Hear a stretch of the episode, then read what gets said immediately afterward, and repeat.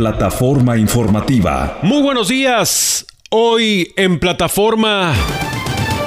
Congresistas exigen a Biden más permisos de trabajo para indocumentados. Hieren de bala a tres personas en Smithfield. Autoridades investigan. Mueren envenenados con monóxido de carbono infantes de marina en Carolina del Norte. Aumenta el número de reos fallecidos en cárcel del sur de Alabama. Más de 40 millones de personas viven en islas de calor en los Estados Unidos. La Reserva Federal sube más las tasas de interés. Acusan de asesinato a pandilla por la muerte de policías latinos. Congreso salvadoreño aprueba juicios colectivos contra pandilleros. Incautan importante cargamento de metanfetamina líquida en Manzanillo, Colima. La tenían en botellas de mezcal. En plataforma saludable estudian a miles de pacientes con COVID prolongado o long COVID. Hablaremos con uno de los expertos. Y en deporte se define el destino final del futbolista mexicano Raúl Jiménez. Todo esto y mucho más aquí, en plataforma informativa, el otro nivel de la noticia. Comenzamos. Rivera Communications y HNS Media presenta el otro nivel de la noticia. Plataforma informativa. Ahora, lo que sucede aquí y en todo el planeta tiene plataforma. Tiene plataforma informativa con Gerardo Guzmán. Entra, escucha, despierta. En plataforma informativa. Bienvenidos. Traído por Solano Law Firm, abogados de inmigración y Mi Pueblo Supermarket, la cadena de supermercados multicultural más grande de todo el estado. Plataforma informativa. ¿Por qué recomiendas a Solano Law Firm? Porque es una excelente abogada, que habla en tu idioma. Lo primero que yo te digo de ella es que es una persona recta. Yo la recomendaría 100%. 100%, ya lo he hecho con varios amigos que tengo. Descubre como ellos la atención, la calidad del servicio de Solano Law Firm, abogados de inmigración. Gracias a Dios y egreso trabajo, que mi caso fuera resuelto en un tiempo corto y, y sin ningún retraso. 1 888 960 9416 1-888-960-9416. Solano Lo Firm. Honestidad, servicio, soluciones. No te anda cobrando más después. A ella no le gustan las mentiras. Si, le- si ella te va a ayudar, ella te va a decir desde el principio. 1 888 960 9416 Solano Lo Firm. Porque es una persona que aparte de darte el lado profesional, te da la mano como ser humano. Los abogados en los que debes confiar. No representation is made that the quality of the legal services to be performed is greater than the quality of legal services performed by other lawyers. Plataforma informativa con Gerardo Guzmán. Muy buenos días, bienvenidos a Plataforma Informativa, el otro nivel de la noticia, el espacio para escuchar, narrar, conocer los sucesos y las voces que hoy hacen historia. El noticiero más completo en todo el sureste de la Unión Americana con información local, regional, nacional e internacional. Yo soy Gerardo Guzmán y hoy es jueves 27 de julio del 2023. Contamos con una temperatura promedio de 75 grados Fahrenheit, cielos despejados. Será un día con mucho calor, tendremos máximas que superarán los 96 grados y habrá sensaciones térmicas que pudiesen alcanzar los 104 grados Fahrenheit. No se pronostican lluvias. Es probable que este panorama se mantenga para los próximos días. También es probable que se mantengan hoy las alertas de contaminación por eh, el aire con niveles de ozono. Esto será en los condados Shelby y Jefferson. Tenga mucho cuidado. En unos minutos más tendremos el próstico del tiempo para hoy y para el resto de la semana. Nos subimos a la plataforma de este jueves con la petición de congresistas a la presidencia de Joe Biden de dar más permisos de trabajo a los indocumentados. Jorge Eduardo García nos explica. Legisladores del Partido Demócrata de Estados Unidos, incluido el progresista Jesús Chuy García, urgieron al presidente Joe Biden a otorgar más permisos de trabajo a migrantes indocumentados. El reclamo de los congresistas se produce en un momento en el que Estados Unidos enfrenta una escasez de trabajadores, especialmente en los sectores de manufactura, transporte, construcción, hospitalidad y cuidados sanitarios. A los pies del Capitolio y acompañado de otros legisladores, activistas y empresarios, García, representante de un distrito con mayoría hispana en la ciudad de Chicago, consideró esencial que Biden ofrezca permisos de trabajo tanto a los sin papeles recién llegados como a aquellos que han vivido en este país durante décadas. En los últimos meses el gobierno ha otorgado esos permisos a oriundos de Cuba, Haití, Venezuela y Nicaragua en un intento por incentivar la migración por vías regulares y reducir las llegadas a la frontera. Sin embargo, el Ejecutivo no ha ofrecido permisos similares a ninguno de los más de 11 millones de indocumentados que se estima viven en la Unión Americana, de los cuales aproximadamente 5 millones son originarios de México. Les informó Jorge Eduardo García. Gracias Jorge. Al respecto, el representante y otros legisladores hispanos como Nanette Barragán, Verónica Escobar y Lu Correa argumentaron que ha llegado el momento de que la administración actúe y extienda esos permisos de trabajo a quienes llevan décadas viviendo y pagando impuestos en el país. En la rueda de prensa también participaron empresarios directamente afectados por la falta de trabajadores, como Sergio Suárez, quien tiene varias pequeñas empresas y es el consejero delegado del Instituto Norteamericano para el Avance Mexicano, dedicado a mejorar la vida de la comunidad mexicana en la Unión Americana.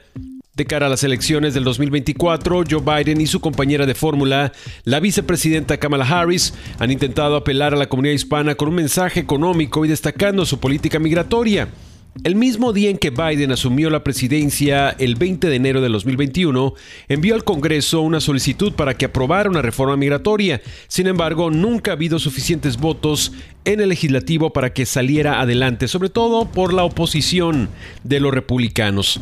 Ante la falta de acción en el Congreso, los legisladores del mismo partido, los demócratas, están haciendo presión para que se aprueben medidas como los permisos de trabajo que ayuden a la comunidad hispana. Para más información y ayuda en temas migratorios, llama a los abogados de migración de Solano Lo Firm 1 960 9416 1 960 9416 No esperes a que se dé una reforma migratoria, no esperes a que se pongan de acuerdo los congresistas. Busca ayuda en estos momentos y busca información sobre las políticas que actualmente están beneficiando a miles de inmigrantes.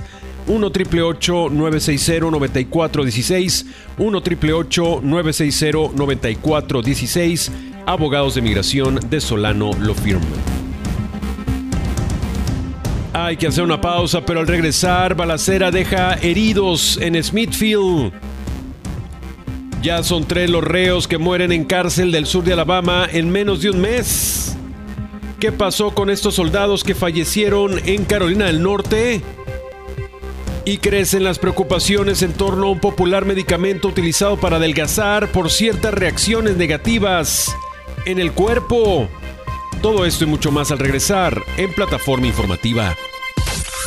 Entra a la noticia. Estás en plataforma informativa. Plataforma informativa. Ya está con nosotros Yanni Rodríguez con el próstico El Tiempo para hoy y para los próximos días. Este jueves 27 de julio estará mayormente soleado, con temperaturas de 98 grados Fahrenheit en las máximas, 76 grados en las mínimas, 15% de probabilidad de lluvia y 50% de humedad. El fin de semana estará mayormente nublado, exceptuando el sábado en Georgia, que estará mayormente soleado. Las temperaturas máximas serán de 97 grados Fahrenheit, las mínimas de 76 24% de probabilidad de lluvia y la humedad de 55%. Con el pronóstico del tiempo, Yanni Rodríguez. Gracias, Yanni. En otras noticias, tres individuos fueron trasladados al hospital de la Universidad de Alabama en Birmingham lo recibir impactos de bala la noche de ayer. Policías respondieron a los reportes de que había una persona herida de bala en la cuadra 200 de la Graymont Avenue, esto alrededor de las 6 de la tarde noche.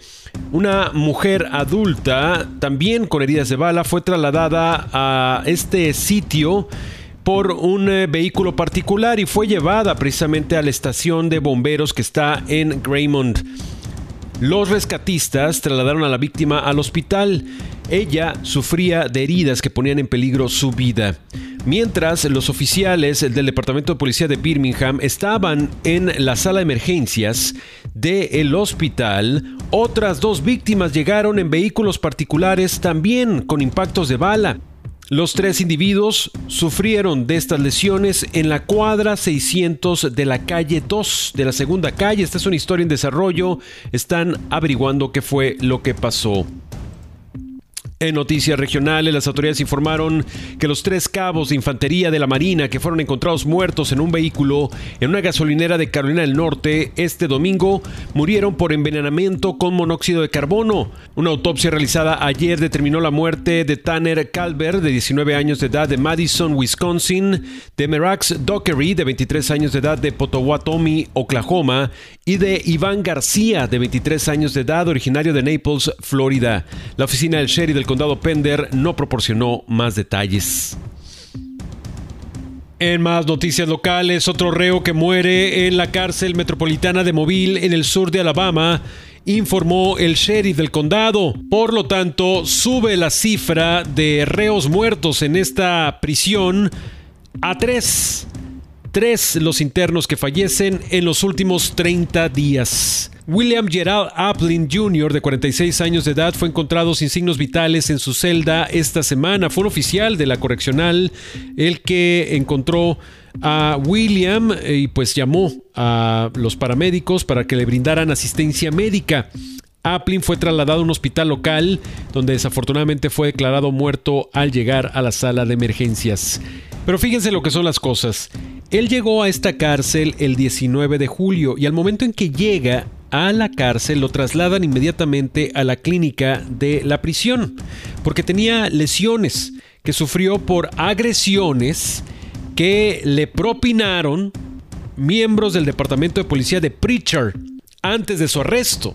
De ahí, de estar en la clínica, y de haberse recuperado de sus heridas, tres días después de haber estado en la clínica, lo, lleva, lo trasladaron a su celda para que se siga curando de sus lesiones. Él estaba solo, solo en su celda cuando un oficial de la correccional lo encontró sin signos vitales este martes. La semana pasada, Aplin había sido arrestado por la policía de Preacher por cargos de invasión a propiedad ajena.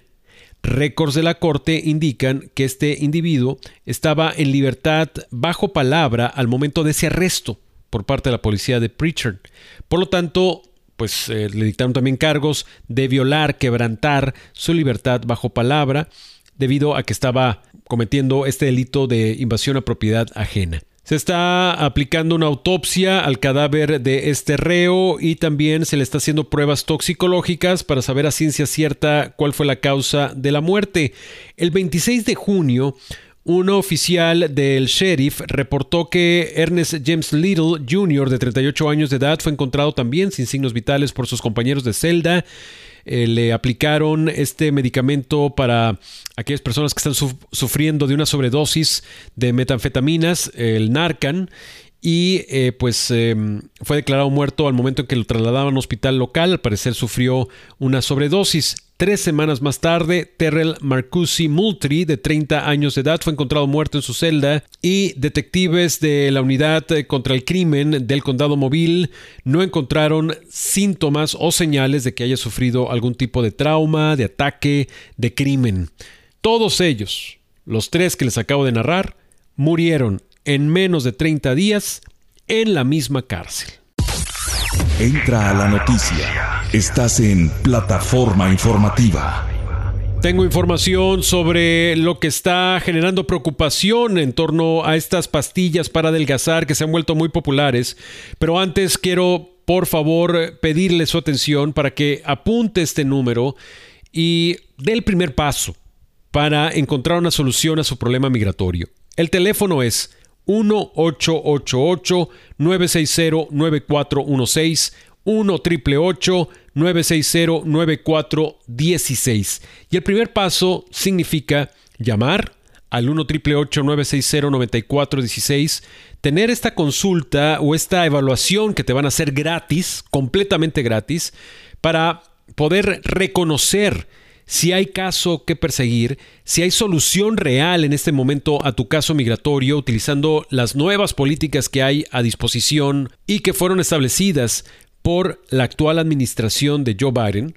Y ya después usted toma la decisión para entonces iniciar ese proceso hacia la tranquilidad migratoria. 1 960 9416 1 960 9416 el teléfono de los abogados de migración de Solano Lo Firm. Veamos entonces qué pasa con este medicamento muy popular para adelgazar.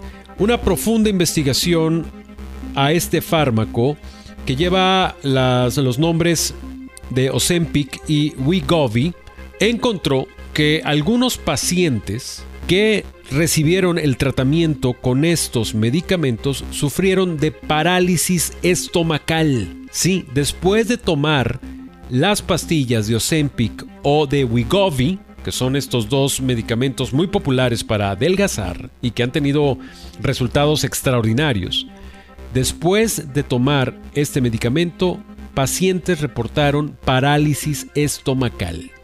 El 25 de julio se reportó que dos pacientes reportaron esta clase de incidentes que tiene el nombre médico de gastroparálisis.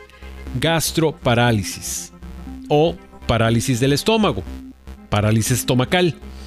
Y estos pacientes reportaron esta, eh, esta reacción después de tomar las drogas para tratar la diabetes tipo 2, Ozempic, que como saben ustedes se ha descubierto que esta, este medicamento pues tiene resultados impresionantes en la pérdida de peso. Estos reportes se han sumado a otros que tiene la Agencia de Medicamentos y Alimentos de los Estados Unidos. La FDA recibió otros reportes de esta parálisis estomacal después de eh, que las pacientes tomaron Ozempic y Wegovy, o Wegovy, perdón. Sin embargo, esos reportes que tiene la FDA no fueron clasificados del todo como correlacionados a la toma de estos medicamentos, como que todavía no, en los reportes de la FDA, no se detalla cuál fue la causa directa de esta parálisis estomacal, que también pueden ser complicaciones cuando se sufre de diabetes. Y es que la agencia reconoce que las ventajas que tiene este fármaco es de que sobrepasa cualquier riesgo que se pueda registrar en el estómago por los buenos resultados que le da a la gente que sufre de diabetes en el sentido de que permite regular su peso.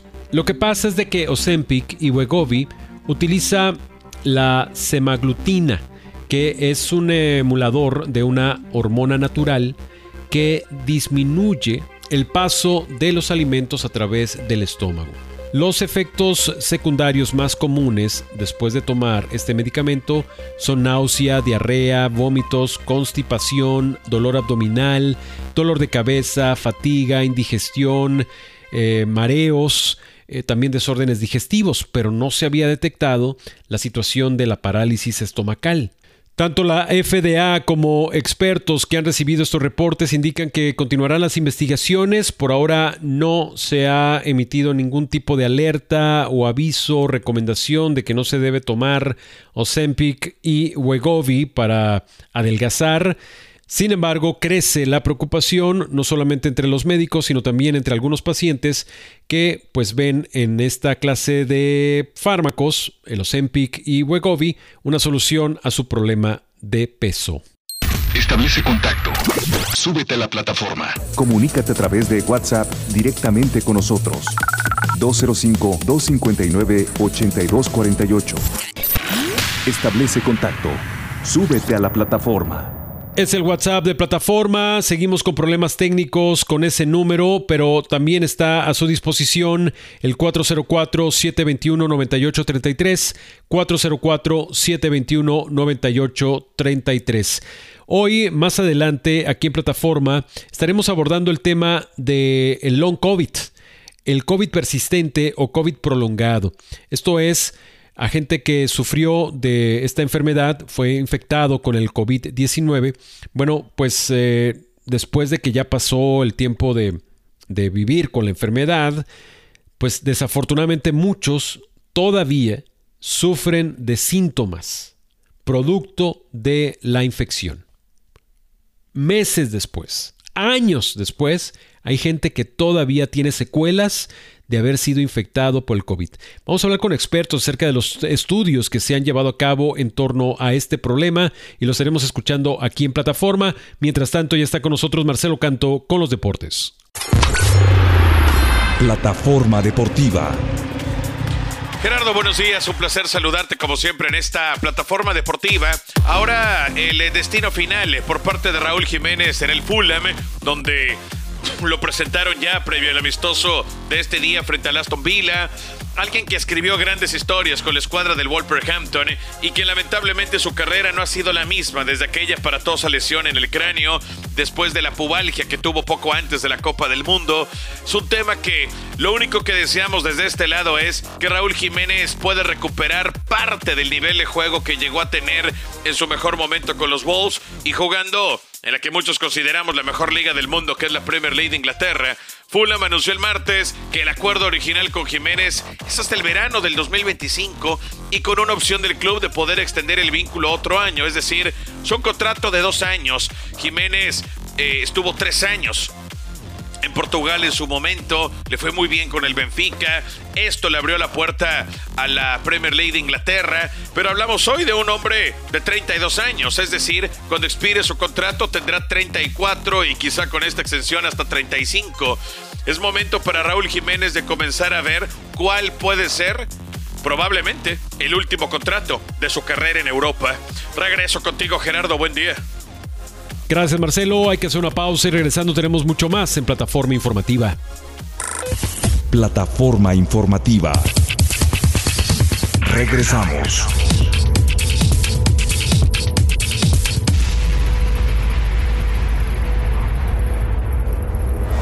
El nivel para entender la historia. Para conocer la noticia. Plataforma informativa. Gracias por continuar en plataforma informativa. El otro nivel de la noticia. Seguimos con la temperatura que oscila en los 75 grados Fahrenheit. Recuerde que a partir de hoy empieza una serie de días sumamente calurosos. De por sí ha habido calor, pero no como se va a presentar hoy, mañana y el resto del fin de semana, con sensaciones térmicas que superarán los 102 y 103 grados Fahrenheit. También se espera que este miércoles estemos bajo aviso de peligro por la contaminación en el aire en el condado Shelby y en el condado Jefferson. Tenga cuidado, por favor. Justo al respecto, surge este estudio que indica que más de 41 millones de personas viven en islas de calor aquí en los Estados Unidos. Yanielis Castejón nos explica. Un estudio del grupo Climate Central afirmó que más de 41 millones de personas viven en Estados Unidos en islas de calor urbano, con temperaturas al menos de 4.4 grados centígrados más elevadas que las áreas circundantes. La organización analizó los datos de 18.945 áreas del censo en 44 grandes ciudades, con una población combinada de más de 74 millones, aproximadamente el 22% de la población total del país. El estudio calculó el índice de isla de calor urbano de cada área. El índice mide un fenómeno que ocurre en áreas de las ciudades donde se experimentan temperaturas más altas que las zonas circundantes. Alrededor del 80% de la población de Estados Unidos vive en ciudades donde el efecto de isla de calor urbano puede empeorar los extremos de calor. Varios factores influyen en esas islas de calor y el principal mencionado por los investigadores es la proporción de radiación solar que se refleja por una superficie. Las carreteras, aceras, edificios y estacionamientos tienen un albedo bajo, lo que significa que estas superficies urbanas comunes absorben más luz solar y le irradian de vuelta a la ciudad en forma de calor. Les informó Yanirelis Castejón. Gracias, Yanielis. Entre las medidas que pueden contribuir a aliviar el impacto de estas islas de calor, Climate Central mencionó la plantación de árboles en las calles y la instalación de techos y pavimentos frescos. Plataforma informativa. Es por eso importante escuchar de nuevo el pronóstico del tiempo para hoy y para el resto de la semana. Hoy jueves 27 de julio estará mayormente soleado, con temperaturas de 98 grados Fahrenheit en las máximas, 76 grados en las mínimas, 15% de probabilidad de lluvia y la humedad del 50%.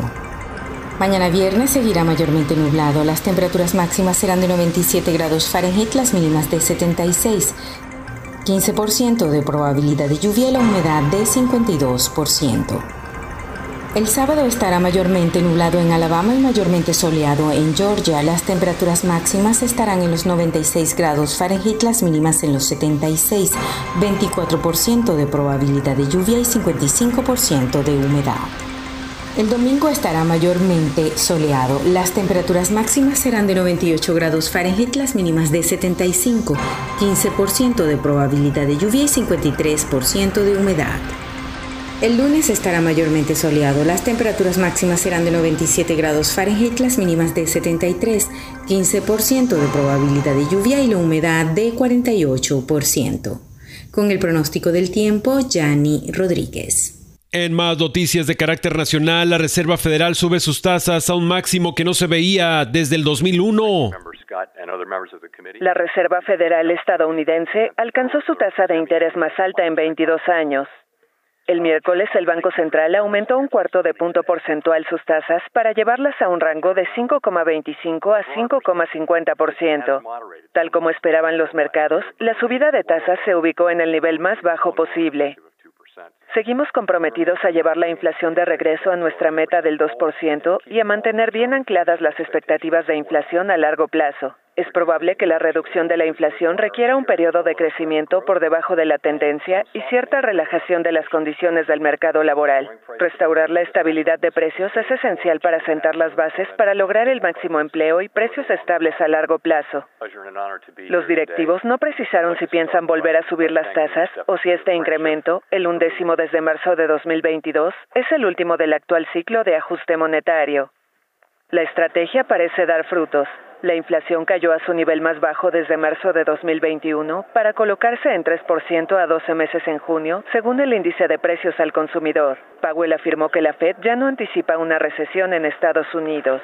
El personal ahora tiene una desaceleración notable en el crecimiento, comenzando más tarde este año en el pronóstico, pero dada la resistencia de la economía recientemente, ya no pronostican una recesión. A mediados de junio, la Fed manejaba aún el escenario de una ligera recesión antes de fin de año. De ahí nos vamos a California. Acusan de asesinato a pandilla vinculada con la muerte de dos policías latinos. Jorge Eduardo García nos informa. Anunciaron el arresto de 11 pandilleros de California que enfrentan cargos de asesinato y otros delitos y fueron puestos a disposición de la policía tras la muerte de dos de sus agentes hispanos el año pasado. Los integrantes de la pandilla Quiet Village, que operaba en el este del condado de Los Ángeles, fueron acusados por un gran jurado de asesinato y narcotráfico, según informó el Departamento de Justicia. Las autoridades detallaron que este miércoles se realizaron varios arrestos en la ciudad de El Monte y Pomona. La pandilla quedó expuesta tras la muerte del sargento Michael Paredes y el oficial Joseph Santana, asesinados en junio de 2022 por Justin Flores, un miembro de la banda criminal, cuando ambos respondieron a un llamado por violencia doméstica en la ciudad de El Monte. Flores murió en el lugar tras un tiroteo con la policía.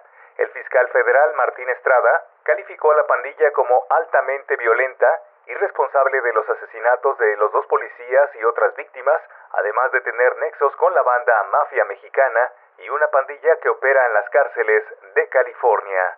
Les informó Jorge Eduardo García. Ya que hablamos de pandillas, pues el Congreso del Salvador aprueba juicios colectivos a pandilleros. El Congreso del Salvador dispuso el miércoles que los presuntos pandilleros detenidos sean procesados colectivamente, lo que conducirá a que grupos de unos 900 reos enfrenten un mismo juicio. El decreto dice que serán sometidos a un solo proceso penal quienes pertenezcan a una misma estructura terrorista o agrupación ilícita y que hayan sido capturados dentro de la vigencia del régimen de excepción desde marzo de 2022. El vicepresidente del Congreso, Guillermo Gallegos, explicó que con esta disposición la Fiscalía no tendrá que presentar pruebas individuales en contra de los pandilleros y que podrán utilizar los mismos elementos de prueba cuando pertenezcan a una misma célula o que operen en una misma zona geográfica o que hayan participado en un mismo hecho delictivo. Esta disposición transitoria fue aprobada por 67 diputados aliados del presidente Nayib Bukele, de los 84 que conforman la Asamblea Legislativa. La norma, que nació de una iniciativa de Bukele, también establece que los detenidos bajo el régimen de excepción pueden permanecer presos hasta 24 meses antes de que la Fiscalía los lleve a juicio u ordene su liberación. La oposición denuncia que la nueva norma solo busca resolver el colapso que tiene el sistema judicial por las miles de capturas en el régimen de excepción, que permite detenciones sin orden judicial e instaurado tras una ola de violencia que dejó 87 muertos en marzo del año pasado, que el gobierno atribuye a las pandillas o maras. En Manzanillo, Colima, la Marina incauta importante cargamento de metanfetamina líquida escondida en botellas de mezcal. Gabriel Aguilar nos informa. Marinos que realizaban tareas aduaneras encontraron en un barco de carga un contenedor con 7.200 botellas de un líquido transparente etiquetado como mezcal, pero que en realidad contenía metanfetamina líquida. El enorme cargamento de metanfetamina fue encontrado en una embarcación con bandera de Liberia en el puerto de Manzanillo, en la costa del Pacífico mexicano. El contenedor tenía como destino Australia, de acuerdo con documentos de embarque. Los infantes de Marina informaron que el cargamento contenía 9.5 toneladas de metanfetamina líquida, aunque el peso en seco de la droga habría sido considerablemente menor. Las botellas llevaban la etiqueta mezcal social y estaban marcadas como mezcal artesanal, una bebida alcohólica elaborada a partir de agave destilado. En lo que va del año, la Secretaría de Marina ha incautado más de 124 toneladas de metanfetamina en todo el país. Con información desde México, Gabriela Aguilar. Hay que hacer una pausa, pero al regresar, ¿qué pasa con el COVID prolongado? ¿Qué pasa con las miles de personas que registran los síntomas de COVID persistente después de sufrir la enfermedad? Hablaremos sobre esto con expertos al regresar. Entra a la noticia. Estás en plataforma informativa. Plataforma informativa con Gerardo Guzmán. Plataforma saludable. Plataforma saludable.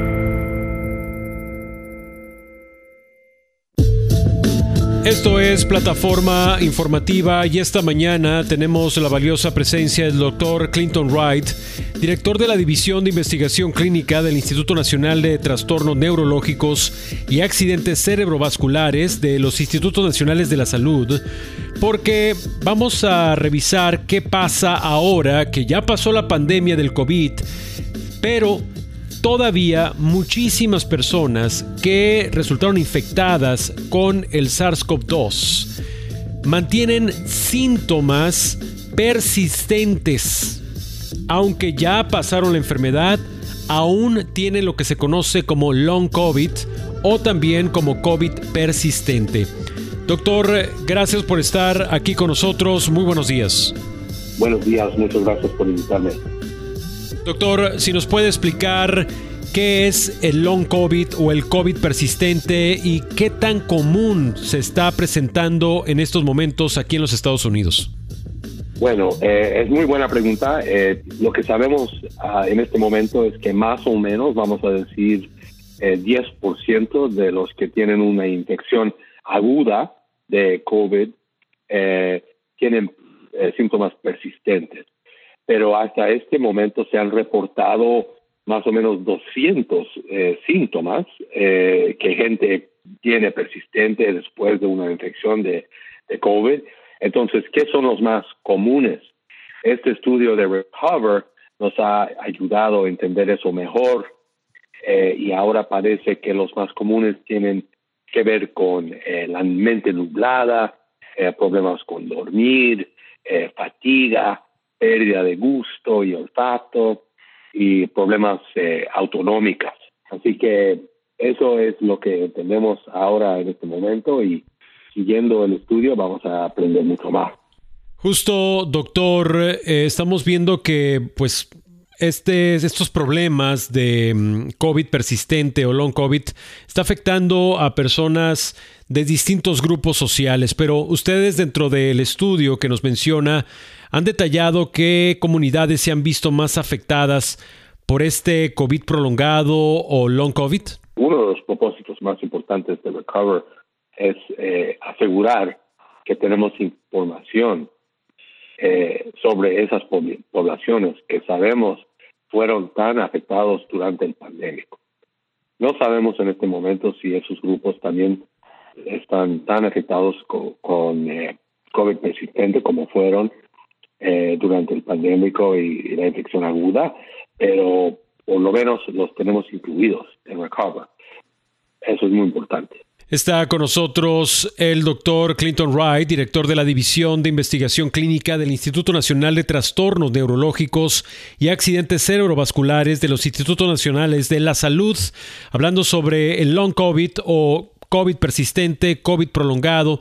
Y este estudio que ya ha mencionado en distintas ocasiones el doctor, que es Recovered, que justo lo que busca es entender más ¿Qué pasa después del COVID con las personas infectadas con el virus?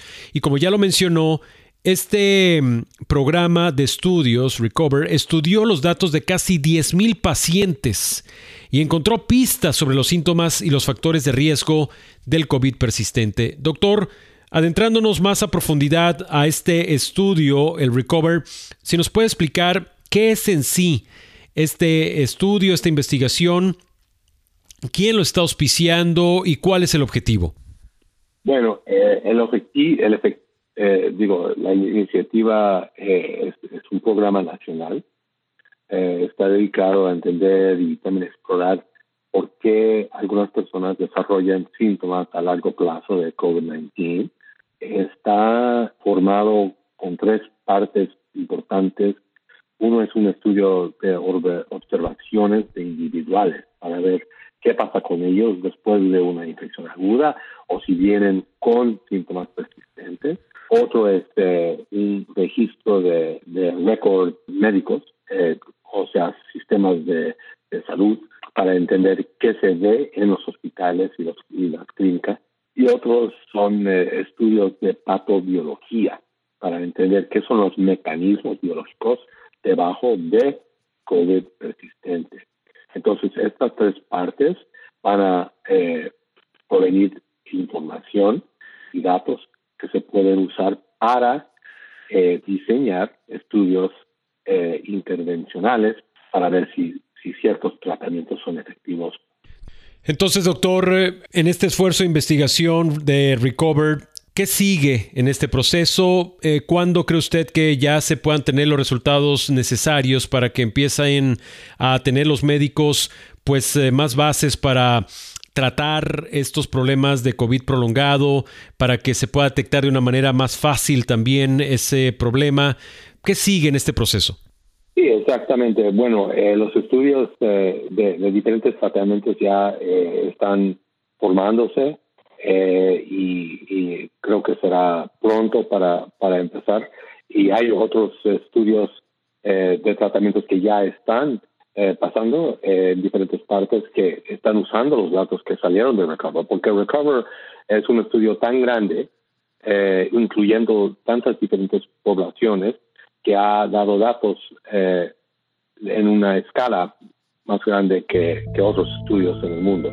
Así que ha sido eh, muy informativo en términos de los grupos de síntomas y, y ahora estamos viendo, por ejemplo, el porcentaje de diferentes grupos que, que tiene COVID persistente. Puede ser que gente que está más débil, eh, como eh, bebés o, o, gentes más eh, mayores, pueden ser más afectados. Puede ser gente que tiene un sistema inmunológico que está débil, está más afectado. Así que todo eso se tiene que desarrollar todavía eh, y vamos a tener que seguirlos por, mucho tiempo también para saber cuánto tiempo duran los, eh, síntomas, ¿verdad? Porque eso también no, no, sabemos. Hay gente que todavía tiene síntomas dos años después de, su infección y no sabemos si eso va a resolverse eh, pronto o si va a seguir permanentemente y eso se tiene que entender también. Doctor, muchas gracias por estar con nosotros. Muchas gracias por la invitación. Le agradezco. Fue el doctor Clinton Wright, director de la División de Investigación Clínica del Instituto Nacional de Trastornos Neurológicos y Accidentes Cerebrovasculares de los Institutos Nacionales de la Salud. Y estuvo aquí en plataforma. Y así es como culminamos la edición de plataforma informativa. Lo espero a las 3.25 de la tarde con más información, más historias para usted. Agradezco el apoyo técnico de Francisco Quintanilla. Yo soy Gerardo Guzmán y le deseo que tenga un feliz jueves. Entraste a la plataforma. Alcanzaste la noticia. Esto fue Plataforma informativa. Te esperamos. Te esperamos en la próxima emisión. En la próxima plataforma. Traído por Solano Law Firm. En migración, los abogados en que debes confiar. Y por Mi Pueblo Supermarket, la cadena de supermercados multicultural más grande de todo el estado. Esta fue una producción de HNS Radio.